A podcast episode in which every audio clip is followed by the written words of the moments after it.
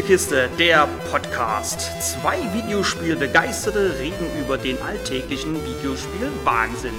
Mit Jürg und Kai.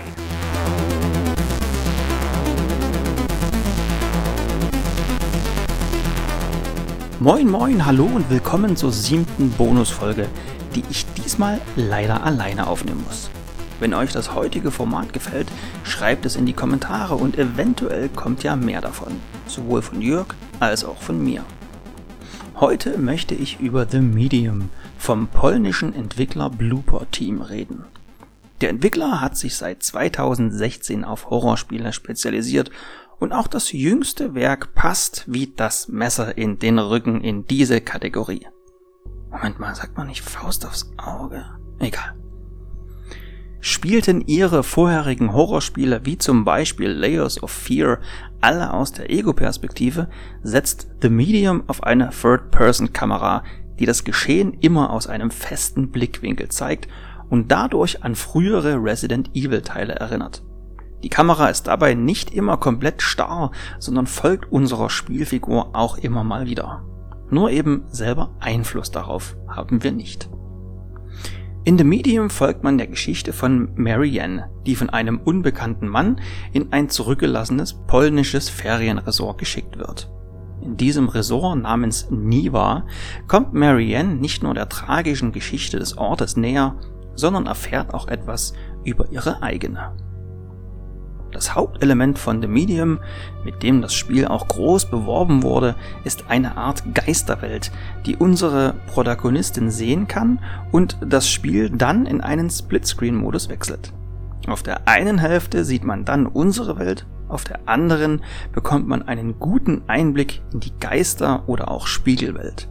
Silent Hill lässt hier grüßen, denn schon in diesem verschlafenen Örtchen wurden die unfreiwilligen Helden in eine düstere, verzerrte Parallelwelt gezogen.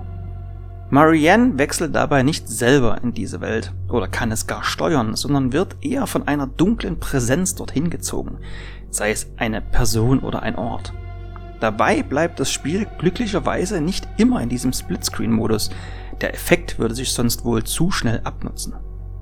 Später kann man auch über Spiegel komplett in die andere Welt wechseln, um dort zum Beispiel Gegenstände zu finden oder Stromkästen zu überladen. Ist ein Weg in der einen Welt versperrt, ist er in der anderen Welt nicht automatisch offen. Eine Treppe, die in der Geisterwelt noch ganz ist, in unserer aber zu fallen, können wir trotzdem nicht hochlaufen. Marianne kann schließlich in unserer Welt nicht einfach durch die Luft schweben. Dafür erhält sie später die Fähigkeit, sich zeitweise von ihrem Körper zu trennen, um eben doch besagte Treppe nach oben steigen zu können.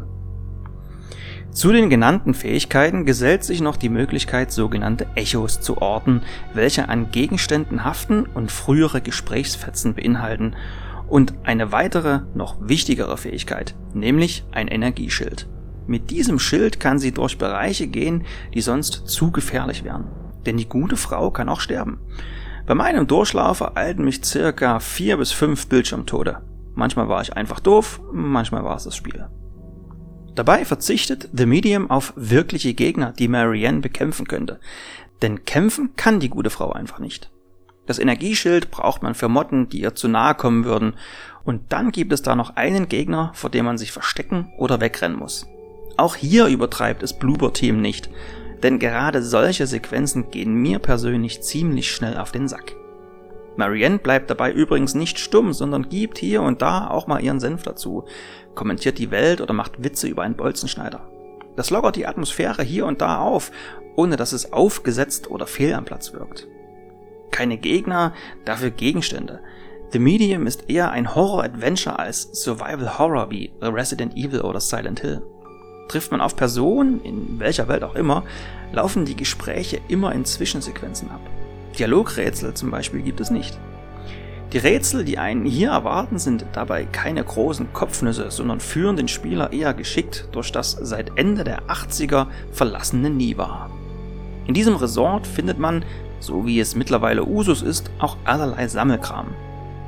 Der ist aber nicht einfach nur des Sammelns willens da, sondern erzählen in seinen Manuskripten, Tagebüchern und Postkarten etwas über Niva und das Schicksal der Menschen, die dort lebten bzw. Urlaub machten.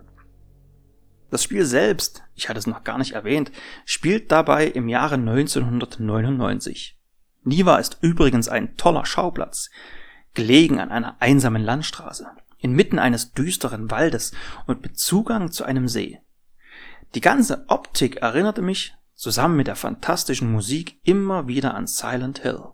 Kein Wunder, neben Hauptkomponist Arkadiusz Reikowski war auch niemand Geringeres als Großmeister Akira Yamaoka für den Soundtrack verantwortlich.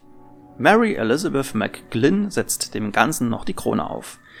Wem das jetzt alles nichts sagt, der hat wohl noch nie etwas von Silent Hill gehört. Gehört. Geschweige denn gespielt. Nach circa acht bis zehn Stunden lief der Abspann und ich saß leise beifallklatschend auf der Couch. Ich habe es dann auch so in der Rezension im Xbox Store geschrieben. Es steht zwar nicht Silent Hill drauf, aber es steckt ganz viel davon drin. Persönlich für mich eine klare 9 von 10, mit Tendenz zur vollen Punktzahl. Objektiv eine 8 von 10.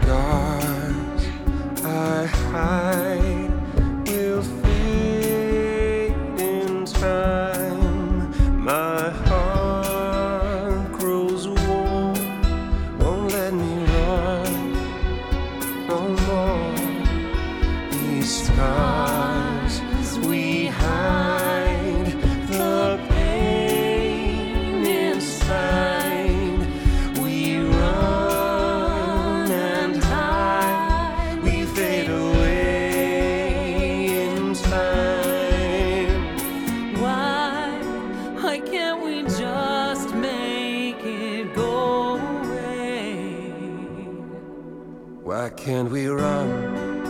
Why can't we fade away? Your light shows me